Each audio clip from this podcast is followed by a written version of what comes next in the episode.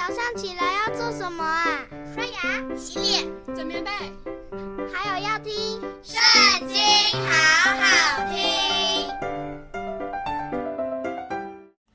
大家好，又到我们一起读经的时间喽。今天要读的是诗篇第一百一十篇，开始喽。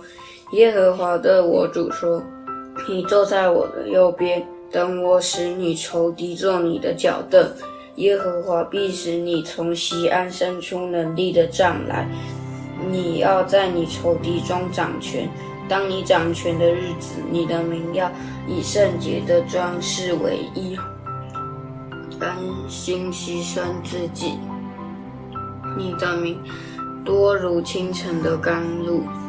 耶和华起了誓，绝不后悔说。你是照着麦基洗德的等次，永远为祭司，在你右边的主，当他发怒的日子，必打伤列王。他要在列邦中刑罚恶人，尸首就遍满各处。他要在许多国中打破仇敌的头，他要喝路旁的河水。因此。必抬起头来。